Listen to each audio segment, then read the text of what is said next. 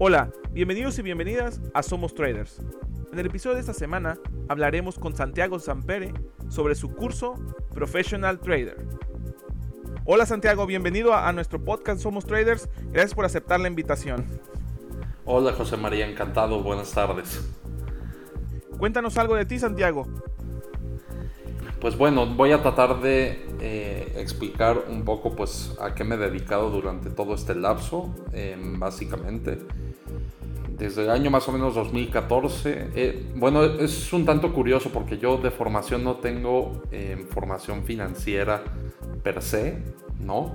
En el año 2014, digamos que empiezo, eh, pues me comencé a interesar sobre todo por los mercados financieros y eso se lo debo sobre todo a un libro que mi papá en algún momento me recomendó, que es el libro de El hombre más, más rico de Babilonia, de George Clayson.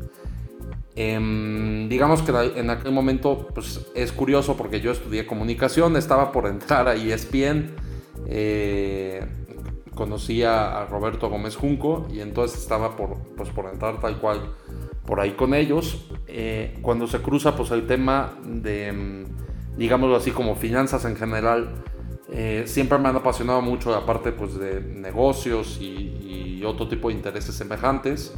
Pero sobre todo cuando, cuando pasa eso, pues digamos que me doy cuenta un poco que la joya de la corona, eh, pues es la, pues son los mercados financieros, ¿no? A final de cuentas, la joya de la corona empresarial, por así decirlo, son, son los mercados financieros. Entonces, digamos, yo lo describo de una, de una forma un tanto, un tanto romántica, Chema, porque lo describo como, como cuando ves a alguien y dices, híjole, me voy a casar con él, ¿no? Me voy a casar con ella. Eh, entonces digamos que así me pasó un poco con, pues, con los mercados financieros en concreto y con las finanzas, tal cual. Si tú venías de, eh, preparado para otra cosa, como todos, ¿no? Nos pasa, a veces estamos clavados en otra cosa y se nos atraviesa como que lo que nos ilumina, lo que nos ilusiona y decimos, como tú bien lo dijiste, me quiero casar con ella. En este caso, quiero meterme a finanzas. Oye, Santiago, ¿cómo aprendiste? ¿Cursos, libros? ¿Cómo fue tu, iniciación? Ahora sí, ya contando un poco más y volviendo como a, la parte del 14-15, em, estando en comunicación, pues claro, yo ya iba más o menos a la mitad de la carrera eh, y en entonces en ese momento pienso, oye, pues no, pues no me quiero cambiar de carrera, ¿no?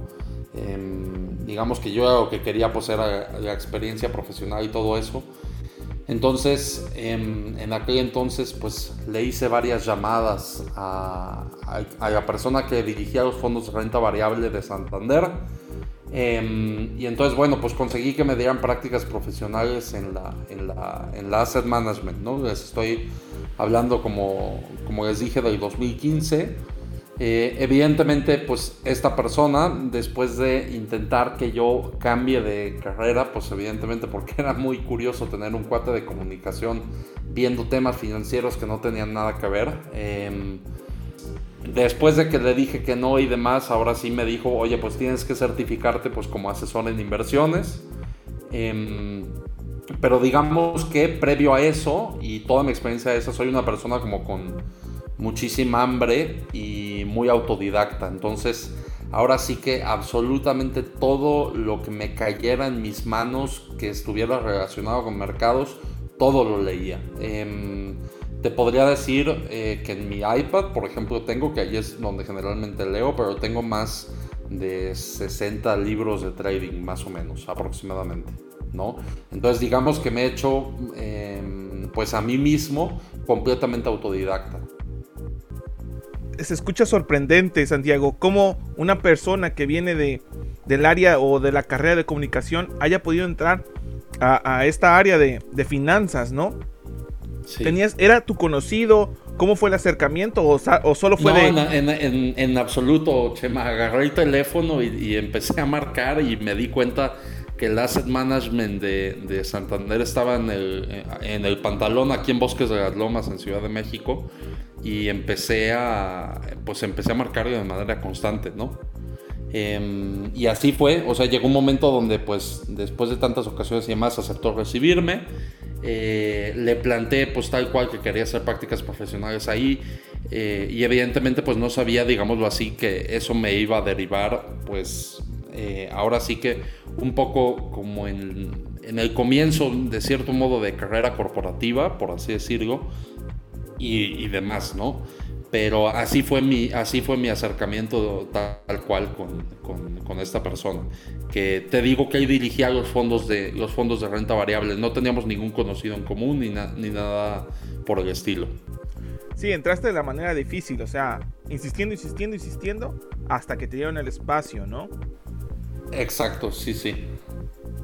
De todos esos libros que nos comentaste, ¿cuál se te hace tu favorito? ¿Cuál recomendarías a alguien que quiere iniciar en el trader, en el mercado, Santiago?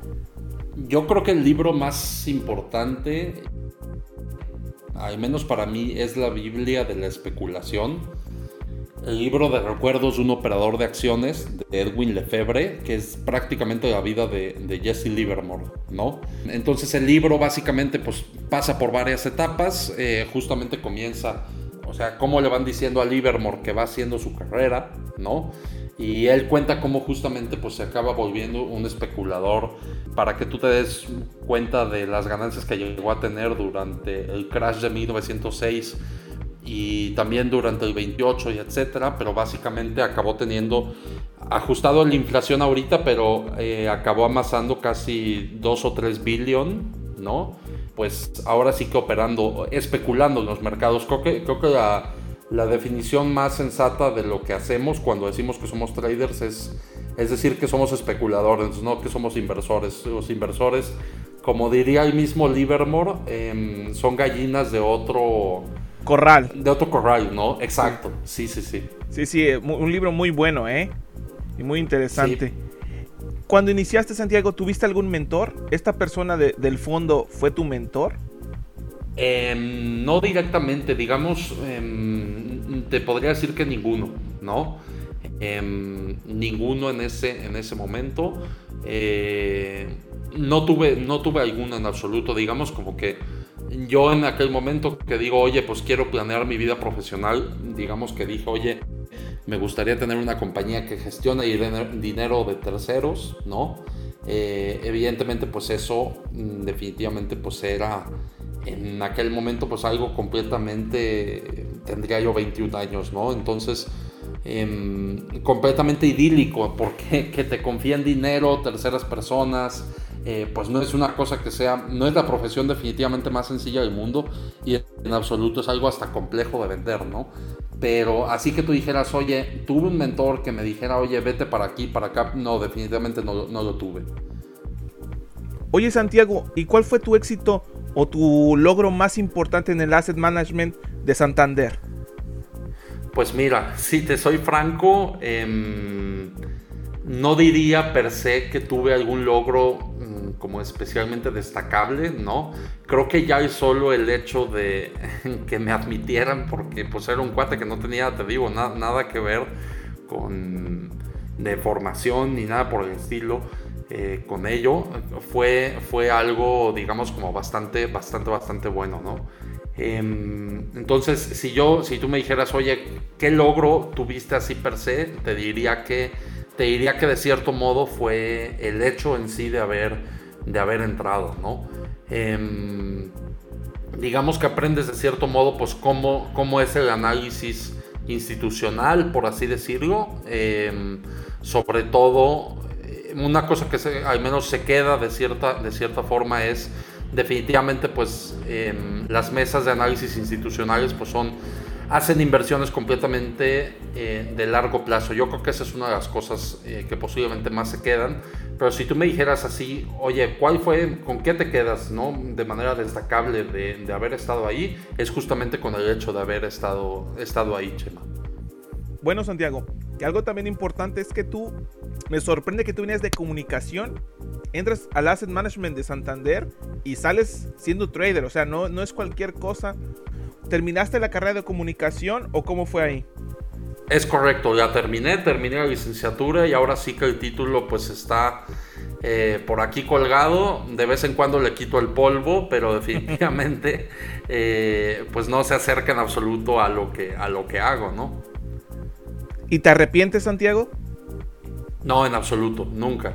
Eh, te digo, me, casé con la más guapa. así es. Esos son los mercados para mí. Sí, sí, sí. Santiago, ¿por qué saliste de Asset Management? Eh, justamente una cosa, una cosa que pasó en aquel entonces es, te digo que a finales de 2014 yo empiezo a, digamos, a pensarme el hecho de que yo quería, eh, pues, tener mi propia firma, ¿no?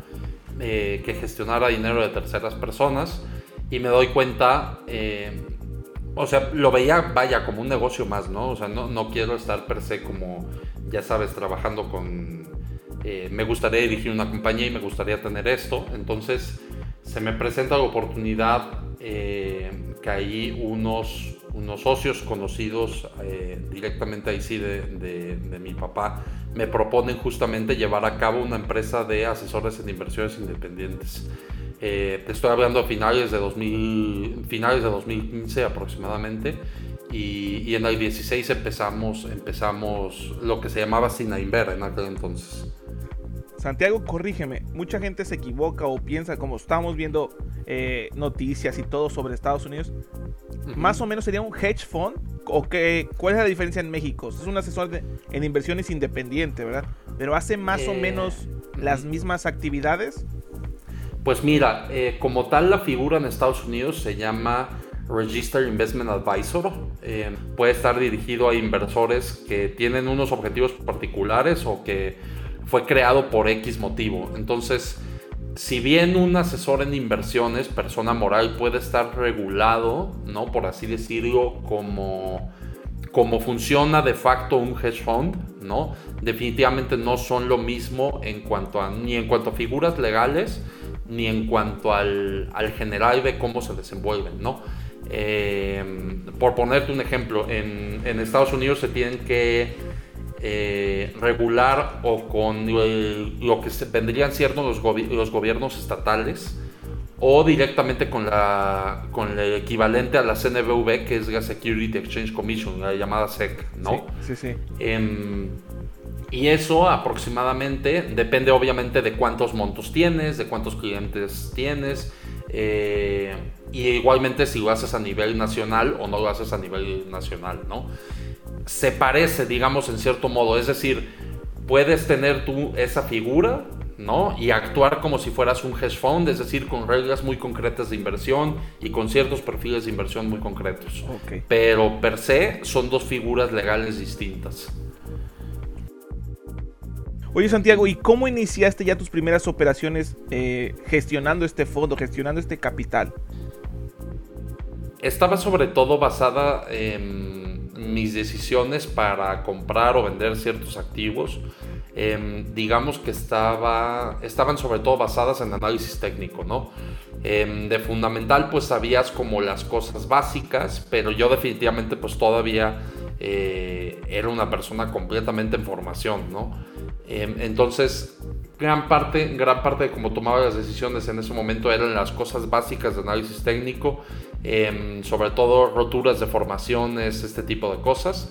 Y, luego evidentemente pues fue, fue mutando con el, con el futuro. Ahora digamos que eh, hay muchos trades que tomo que dependen de, muchos, de muchas otras variables que no nada más el técnico. Si bien a final de cuentas pues el precio, el precio es lo que importa en cierto modo. Sí, tienes razón. Oye, Santiago, eh, tenemos, muchos tenemos esta duda. En el Asset Management de Santander, ¿se opera técnico? ¿Se, utiliza el análisis técnico? Sí, sí, sí se opera técnico. Sobre todo, em, me tocaba ver algunos indicadores y demás, ¿no? Pero sobre todo eran cosas como...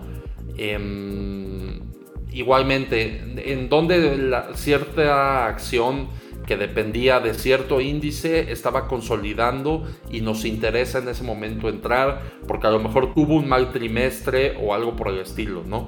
Entonces eso daba, eso daba digamos la oportunidad a sobre todo medir las entradas y las salidas en ese, en ese momento. Si tú me preguntas si se utiliza, sí, definitivamente se utiliza. ¿Es considerado el grial? No, no es considerado el grial en, en absoluto, ¿no? ¿Y también usaban stop loss? Em, para posiciones de largo plazo nunca me tocó ver, nunca me tocó ver eso. Ok, nunca. ¿Y no tenían posiciones así de corto plazo? Mm, generalmente las posiciones llamadas de corto plazo podían ser a lo mejor a seis meses, una cosa por el estilo. Pero casi todo era mantener los valores un, muy buen tiempo. Santiago, en tu fondo, ¿qué, ¿qué, mercado operabas? ¿Operabas México?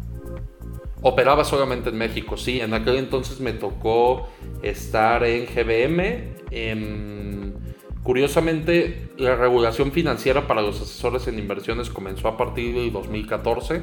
Entonces, pues me tocó toda esa parte de tener que regular la empresa y, todo en ese, en ese momento, ¿no? Un proceso bastante tardado. Uno piensa que por ser una, una eh, pues una, digamos, a, final de cuentas un registro y no que te tengan que aceptar per se, pero es un proceso tardado. A final de cuentas todos esos procesos en, en la CNBV llevan su tiempo, ¿no? Entonces, más o menos esto eh, tardó, híjole, un buen tiempo. Ya estábamos gestionando cuentas de clientes porque sí, sí nos lo permitieron en ese entonces, pero posteriormente teníamos que entregar el registro en cierto, en cierto momento. Y ahorita, Santiago, opera, sigues gestionando portafolios eh, a, terceros, sigues operando en México. ¿Qué es lo que haces? Bueno, pues esa, pregunta, ahora sí que em, para, para, para decirte cómo llegué aquí, ¿no? Em, definitivamente tendría que explicarte un poco, eh, me, voy a ir, me voy a brincar todos estos años, ¿no? De 2016 hasta 2020, eh, y te voy a explicar un poco lo que pasó durante la pandemia. Y es durante la pandemia yo dirigía otro asesor en inversiones. Ok, ok. Em, también persona moral. Eh, se presenta una oferta, se presenta una oferta para, para vender prácticamente pues un, un ese, ese, mismo asesor en inversiones. Y entonces eh, pues recibimos el capital para, para hacer, para, digamos, hacer como nuevos proyectos, ¿no? Cuando recibimos el capital para hacer nuevos proyectos, hubo un momento que yo me empiezo a plantear y digo, oye, ¿y si yo gestionara mi propio dinero, qué pasaría, no? Em, entonces me hice esa pregunta, digámoslo así, que para mí lo que era ser exclusivamente day trader era una especie de, como cosa desconocida, ¿no? Definitivamente. Em, pero entonces en el 2020 justamente eh, platico, platico con, un, con un amigo que es day trader de México, muy, muy, muy exitoso, y entonces me dice, oye, eh, te tienes que lanzar a ser day trader, ¿no? Entonces ahí comienzo a estar con dinero propio, algunos clientes... Eh, digamos que yo tenía partes, se, se quedan de cierto modo conmigo, pero básicamente yo lo que hago es operar dinero, dinero propio, ¿no? Sí, ya es dinero independiente. Eh, es tu propio capital. Eh, sí, un, pedazo importantísimo es mi propio capital, sí. ¿Lo sigues operando en México, Santiago? ¿Sigue el capital en los mercados mexicanos? Estoy, digamos que dividido. Em, actualmente tengo cuentas en Finamex, tengo cuentas en Cobra, que es un broker que está en Carrollton, en Dallas, eh, allá en Texas y tengo cuentas en Ameritrade y en, Interactive Brokers. Ok, ok. Santiago, ¿podrías compartirnos qué, qué tipos de activos operas para hacer el day trading? Sí, por supuesto, casi todo en la actualidad, en México definitivamente porque no hay otro tipo de cosas que operar por el tema de la liquidez, eh, por el tipo de, de, estrategia que tengo y demás, todos son acciones, ¿no? Y en Estados Unidos digamos que es un mix entre acciones y de vez en cuando opciones. Ok, ok. Em, pero básicamente, si me dices, oye, mi, ¿cuál es tu bread and butter? Yo te contestaría, son las acciones. Tu favorito. Es correcto. Me parece fantástico lo que nos cuentas, tu historia, Santiago, de que eres un comunicólogo y terminas siendo un day trader para que la gente escuche que no necesitamos eh, o no necesitan venir de una carrera financiera, economista. Claro, hay que aprender, hay que conocer sobre esto, ¿no? Pero no se necesita venir de esa formación. Exacto. Santiago, te invité porque quiero platicar sobre tu curso. Yo siempre he estado como dudoso de la gente que da cursos. Siempre pensamos que que son gente que vive del curso en lugar de vivir del trading. ¿Qué podrías decirnos tú sobre esto? ¿Cómo lo, puedes definir a la persona que da curso? Em, mira, te podría decir, eh, al menos voy a hablar de mi caso, de mi caso particular. Di un curso el año pasado y di otro curso en, en este año, ¿no? Em, que todavía lo estoy, que todavía lo estoy llevando, llevando a cabo, ¿no? Si tú me dijeras cuántos son mis ingresos em, de, de, ser justamente pues day trader y swing trader, ¿no? Contra mis ingresos que he obtenido anualmente por dar un curso, en este caso, te podría decir que en el caso de este año es menos incluso del 5%, ¿no? Entonces, al menos este año. Y en el caso del año pasado te diría que a lo mejor habrá sido un 5 o un 7% con el, con el único curso que di. Em, ahora, eso no significa que comprenda perfectamente lo que comentas, ¿eh? porque definitivamente en cierto modo, por supuesto que lo, que lo, que lo comprendo. Yo pienso lo siguiente, mira, em, pues sí, definitivamente los cursos que el curso que yo doy y el curso que dan otras personas pues cuesta cierto tipo de dinero, ¿no? Em, a mí yo te podría decir que aprender todo lo que he aprendido pues definitivamente ha costado no solamente mucho tiempo sino mucho esfuerzo y, mucho, ahora sí que mucho tiempo, ¿no? O sea, es, es, una carrera. Podré no haber estudiado, estudiado finanzas, que por cierto tengo un diplomado en, en finanzas que luego tomé eh, luego, si quieres, te comento acerca de eso. Pero em, básicamente todo eso era, eh, de cierto modo, adornar el currículum. Pero en carrera, digamos que de autoestudio hecha por mí mismo, por así decirlo. Eh, definitivamente pues eso cuesta, cuesta mucho tiempo y cuesta mucho esfuerzo. Y dinero, Santiago, porque la información tampoco es gratis. Exacto. ahora, te diré una cosa que afortunadamente, Chema, que en la época en la que estamos, em, prácticamente hoy en día te podría decir que muy buen, o sea, muy, muchas cosas muy, muy buenas eh, las puedes encontrar en internet. ¿eh? No, que, no que con eso no te digo que, que cosas en particulares no estén, ¿no? Pero hay, o sea, hay cantidad de información que si uno busca de manera adecuada, y aquí lo importante es buscar de manera adecuada, ¿no? Em, puede uno encontrar en internet, híjole, cantidad de información que antes definitivamente pues ni estaba ni existía. Eh, entonces yo siempre he disfrutado mucho, mucho, mucho, mucho, em, como la parte de poder enseñar a otros pues un poco de lo que sé, ¿no?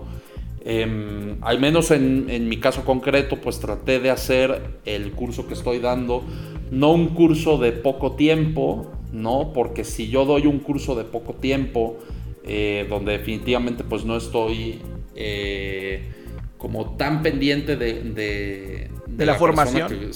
exacto, de la formación, ¿no? A final de cuentas, pues definitivamente yo te puedo aguantar una tonelada de información y ahora sí que no vas a saber ni por dónde, ni por dónde empezar, ¿no? Entonces, en mi caso concreto yo dije, oye, me gustaría darlo, pues por así decirlo, durante un mes calendario completo eh, y, de manera, y de manera diaria, que en este caso lo hice de lunes, de lunes a jueves. Em, ahora, si tú vuelvo a lo mismo, esto, eh, pues definitivamente, pues la única forma de creerme, pues está mi palabra, ¿no? Pero yo te puedo decir eso, o sea, menos del 5% de mi ingreso anual viene por eh, dar cursos. Sí, es algo que haces como por pasión, ¿no? Por enseñar lo que te gusta y seguir hablando de bolsa, ¿no? A veces se acaba la jornada, se acaba, salimos de la oficina y no, no, ya no tenemos ni con quién hablar de bolsa, ¿no? Y a veces pues queremos hablar, queremos seguir. Hombre, es que a mí yo lo encuentro, yo lo encuentro sumamente apasionante, te digo, eh, disfruto muchísimo de poder dejar en otras personas al menos un granito de arena de lo que he aprendido durante, durante casi pues ocho años, ¿no? Eh, y lo que me ha servido a mí y las cosas que no me han servido a mí, etcétera. Pero eh, te decía, yo vivo, como y respiro prácticamente mercados eh, durante todo el día, ¿no? Entonces, dentro de esa misma pasión, pues definitivamente poder ayudar a alguien a que, a que pueda tener eso, digamos que a mí no solamente me satisface en el sentido de, oye, pues te entró eh, X cantidad de dinero que te paga, insisto, una suma definitivamente mucho menor, ¿no? Eh, a lo que son mis gastos y mis ingresos y demás, sino el hecho en sí de que realmente me llena el, poder dejarle a otros eh, parte de lo que sé. Sí, hasta crear amistad, ¿no? Santiago. Correcto. Tu curso, por ejemplo, lo terminas y ya, Chema, haces tú lo que tú sabes, a ver si puedes, o continúa como el apoyo, la ayuda de, oye, Santiago, tengo esta duda. Ah, claro que sí. A, todos los participantes les he ofrecido que cualquier cosa que necesiten, ahora sí que estoy a, sus enteras órdenes, ¿no?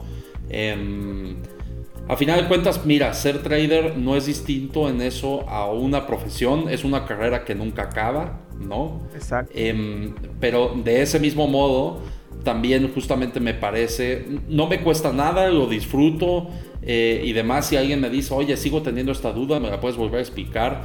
Eh, les he dicho, les he dicho incluso a algunas personas, oye, eh, si llegas a necesitar esto, te puedo ayudar, ¿no? Con, este tema, X, Z, ¿no? pero sí, definitivamente mi teléfono sigue abierto para, para eso.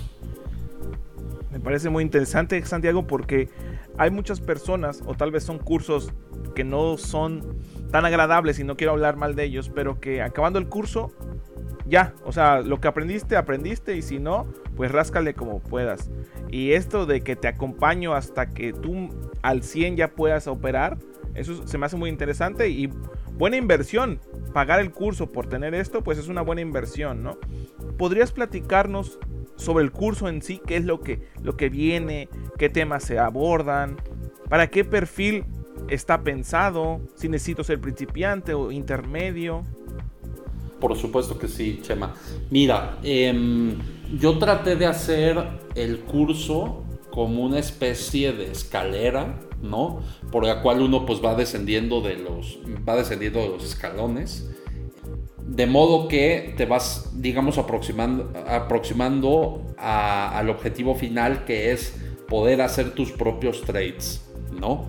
Em, pero esa escalera, digamos que tiene mucho de la misma escalera que pasé yo, Entonces, si te fijas, eh, al principio de este diálogo, de este, de este podcast que estamos, que estamos grabando ahorita, por ejemplo, si tú te fijas, en algún momento concreto te dijo, oye, es que para mí la inversión es una cosa distinta eh, de ser especulador, ¿no?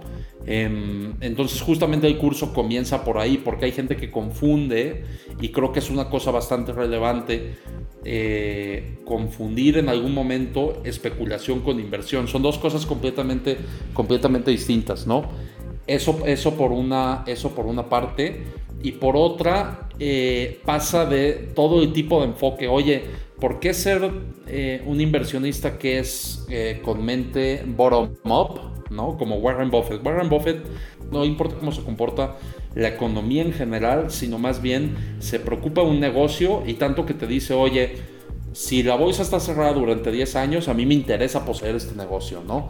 En cambio viene gente como Soros o Druckenmiller y, y ellos, su visión es completamente contraria y ellos parten eh, de otro tipo de enfoque que se llama top-down, ¿no? Que ven todo de abajo hacia arriba, ¿no? Ellos lo último que ven es una empresa en concreto, lo ultimísimo, si es que lo ven en, algún, en algún momento. Entonces, digamos que tener como ese conocimiento para decir, oye, estos dos cuates piensan completamente distinto y ambos ganan dinero, para mí lo importante es que para el participante que tengo enfrente, que diga, oye, ¿cuál me convence más a mí? ¿Cuál, ¿Cuál se acomoda más a mí? Porque a final de cuentas no es un curso de day trading eh, es un curso, digámoslo así, para... La, cuestión más difícil de enseñar, por así decirlo, es el criterio propio. Eso, eso es realmente complejo de enseñar y ahí sí, definitivamente, pues tratamos de hacer, trato de hacer el máximo esfuerzo por, por, mostrarlo, pero eso a final de cuentas lo adquiere también como cada inversionista en concreto. Entonces, dentro de esta misma escalera, ¿no? Que te decía que vamos bajando los escalones, la intención es que cada quien vaya formando eh, su propio, digamos, criterio, por así decirlo. si el trading en cierto modo, como diría Van Tarp, ¿no? Tienes que tener un business plan porque es un negocio, a final de cuentas el trading es un negocio, ¿no? Eh, aquí el chiste es que cada quien haga el business plan, haga su propio business plan. No el business plan que Santiago Sampere les propone en algún momento que se haga. Eh, evidentemente yo muestro cuál es el business plan que tengo yo y yo cómo lo utilizo a la hora de operar los mercados. Pero, pero cada inversionista tiene que hacer su propio business plan. Sí, que vayan adecuando su business plan, ¿no? A personalizándolo, ¿no?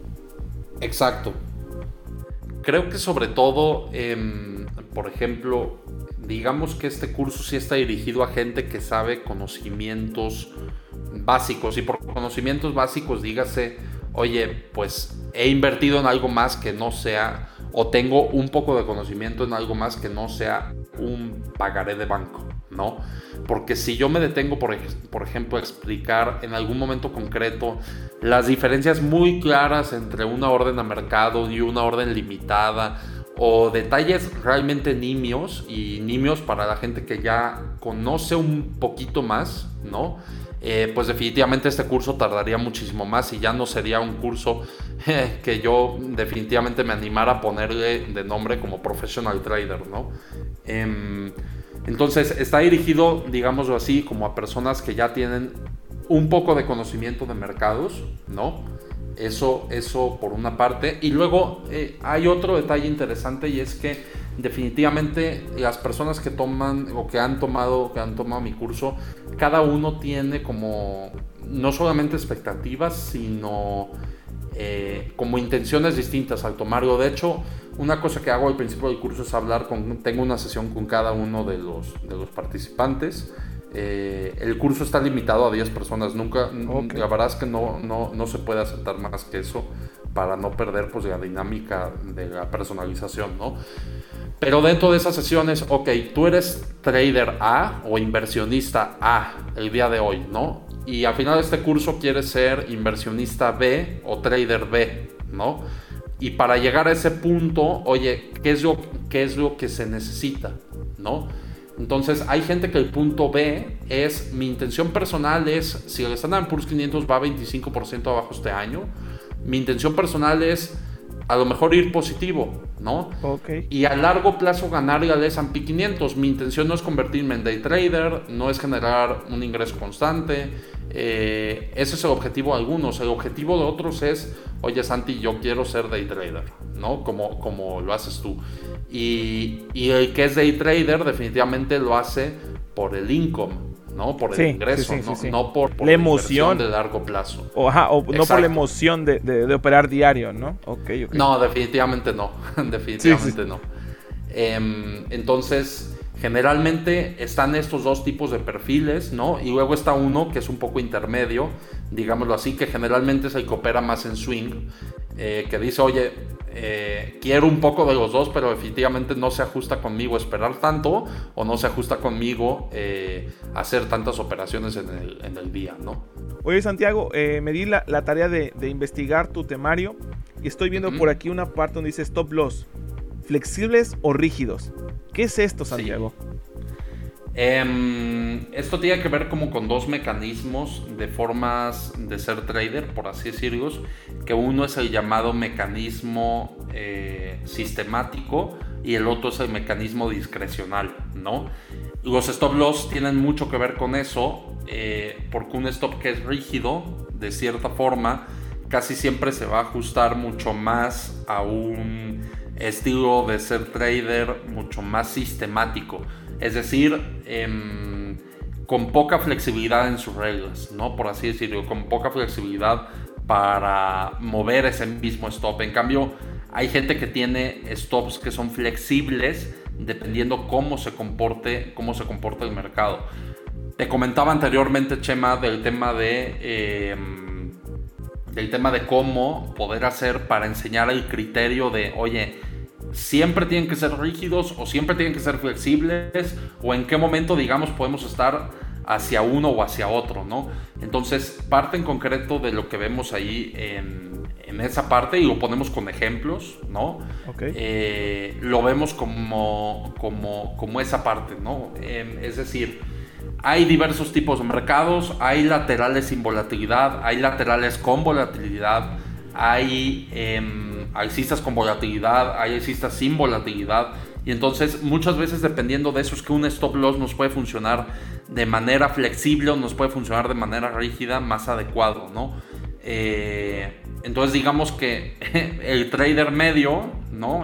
o un trader exitoso, digamos que depende en, gran, gran medida de lo que se conoce como pues el punto medio entre flexible y rígido, ¿no? De cierta forma. Entonces, al menos en concreto en cuanto al stop, eso es lo que trato de enseñar en ese, en ese módulo. Junto, evidentemente, con los tipos de stops, cuándo usarlos, etcétera, eh, dependiendo, dependiendo los gráficos, dependiendo las noticias, dependiendo. Ahora sí que hay muchas variables. También hasta dependiendo la forma de operar, ¿no? Me refiero si es day trading, si es swing, si es scalping. Exacto. Sí, exacto, porque, porque a final de cuentas es, es un stop muy distinto. ¿eh? Cuando tú estás haciendo scalping es un stop, por ejemplo, muy distinto a cuando tú estás haciendo day trading. Sí, sí, ¿no? sin duda. si un day trade te va a durar prácticamente 4 horas, 5 horas, no tiene nada que ver incluso con un stop rápido en una scalp. Oye, también aquí estoy viendo el módulo de Watchlist, Platforms and Tools. Habla sobre las plataformas que tú utilizas, cómo podemos crear Watchlist o, qué es lo que se habla aquí, Santiago. Eh, generalmente, mira, em, una cosa que le aprendí a un trader muy importante que se llama eh, Lance Britstein es, em, importa muchísimo las acciones que tú operas, ¿no? Pero importa muchísimo, o los activos que tú estás operando en ese momento. Te voy a poner, te voy a poner un ejemplo, Chema, y te lo voy a poner con la bolsa mexicana hay momentos donde tú dices, híjole, pues el mercado está completamente lateral y sin embargo el cobre tiene una alza muy pronunciada o la plata tiene un, alza muy, eh, una baja muy pronunciada, ¿no? Por poner el caso, el caso contrario. Em, el play del día muy posiblemente va a estar en Grupo México y va a estar en Peñoles, ¿no? En uno va a estar long y en el otro va a estar short. Si yo me meto a otro tipo de acciones en un mercado, por ejemplo, que tiene muy poca volatilidad y que está lateral, no tiene ningún caso que yo esté operando, no sé, que esté operando Alpec, que esté operando Bolsa, que esté operando otro tipo de acciones, ¿no? Entonces, lo que define claramente para ver qué es lo primero que yo tengo que fijarme es el tema de las watchlists, ¿no? Porque si no, entonces digamos que eso tiene que ver además mucho con la rutina, no solamente del mercado en el día, sino del premercado, ¿no? Porque el mercado no es que empiece a las 8.25 de la mañana, sí, sí, sí. Eh, sino empieza, empieza desde antes. Entonces, si yo veo que en Estados Unidos, por decir algo, de repente tiene una subida muy importante en el Bitcoin, ¿no? Entonces sé inmediatamente que puedo o que puede haber un movimiento muy interesante en las mineras de Bitcoin, como lo son Mara, como es Hood, como es Riot, ¿no? Si no es el caso, pues yo sé que a lo mejor pues no tengo por qué asomarme en el, o, no, o no voy a encontrar, digamos, como una ventaja competitiva en ese tipo de acciones, ¿no? Cuando sale alguna noticia que dice, oye, resulta que Nvidia lanzó un profit warning y me interesa por XYZ y le bajaron la calificación eh, que tiene y el price target. Em, oye, pues me interesa Nvidia para ese día, para buscar shorts ese día en Nvidia o para buscar longs dependiendo de eso. Entonces, gran parte de lo que vemos en watchlist es un poco eso, ¿no? Eh, eso no significa que uno tenga que tener una watchlist infinita porque definitivamente son tantos activos que, que pues uno no acabaría, ¿no? Pero sí es un poco como aprender a fijarse en dónde está el valor el día de hoy, ¿no?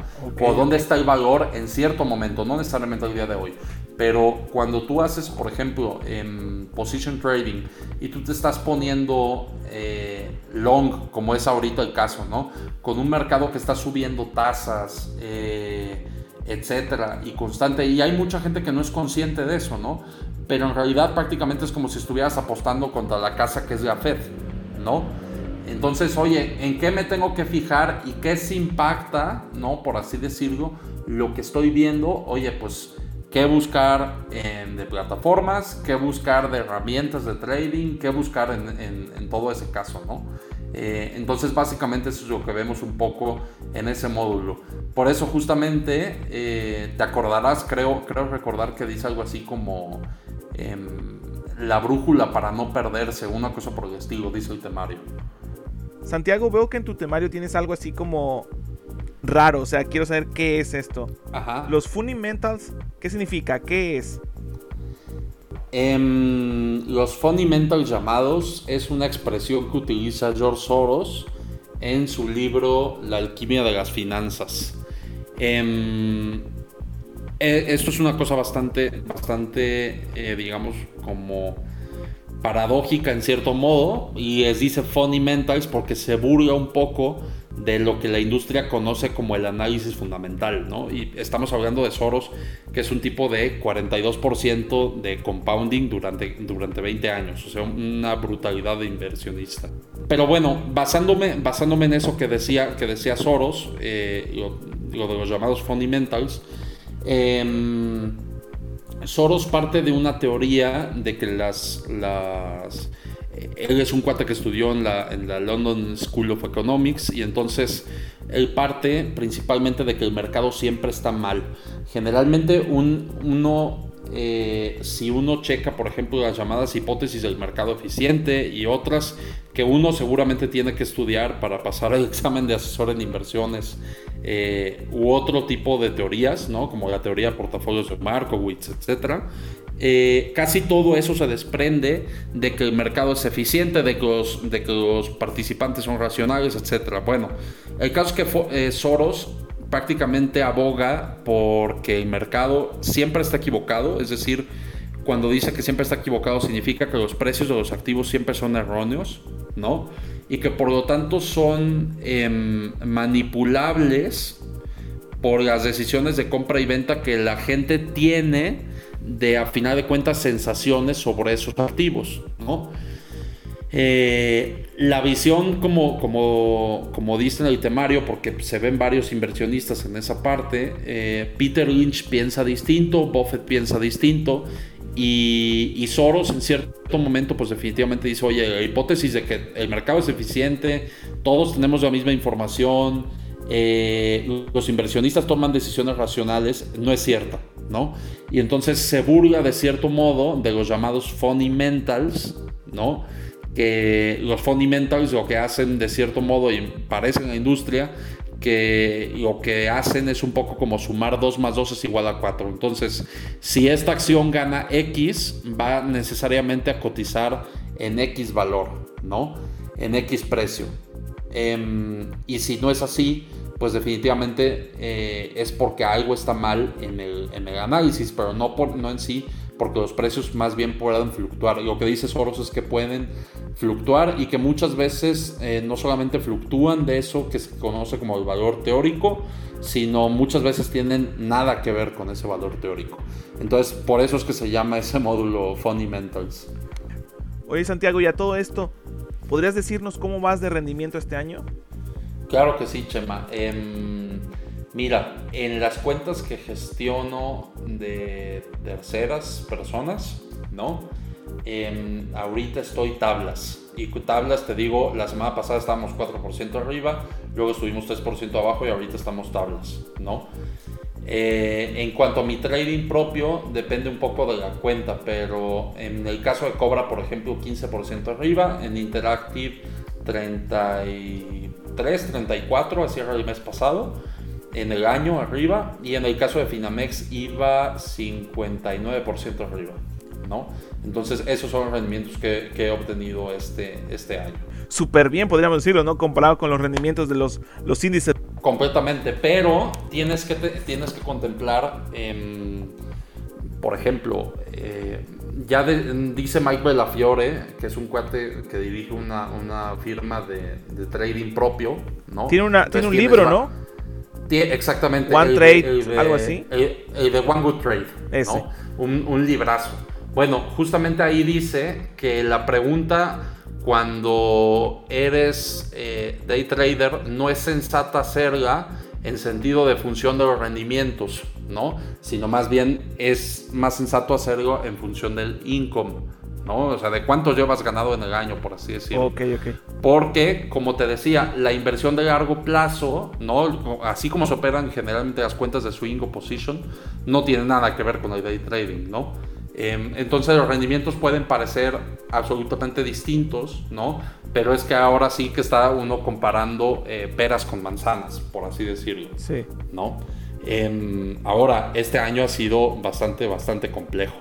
Difícil, ¿no? O sea, sí ha sido un año muy difícil. Y al parecer pinta para ser difícil en los siguientes meses. Es correcto. Bueno, Santiago, te agradezco que te hayas tomado un espacio eh, en tu agenda para para hablar con nosotros aquí sobre tu curso, sobre ti. ¿Te parece, Santiago? Podemos dejar la invitación abierta para que nos vengas a platicar sobre alguna otra herramienta, algún análisis que hagas, algo que nos puedas enseñar aquí en Somos Traders. Por, supuesto, Chema. Ahora sí que con, todo gusto y nada, pues te agradezco a ti por por la invitación. Gracias por haber escuchado este podcast. Nos vemos la siguiente semana con un nuevo episodio. Hasta luego.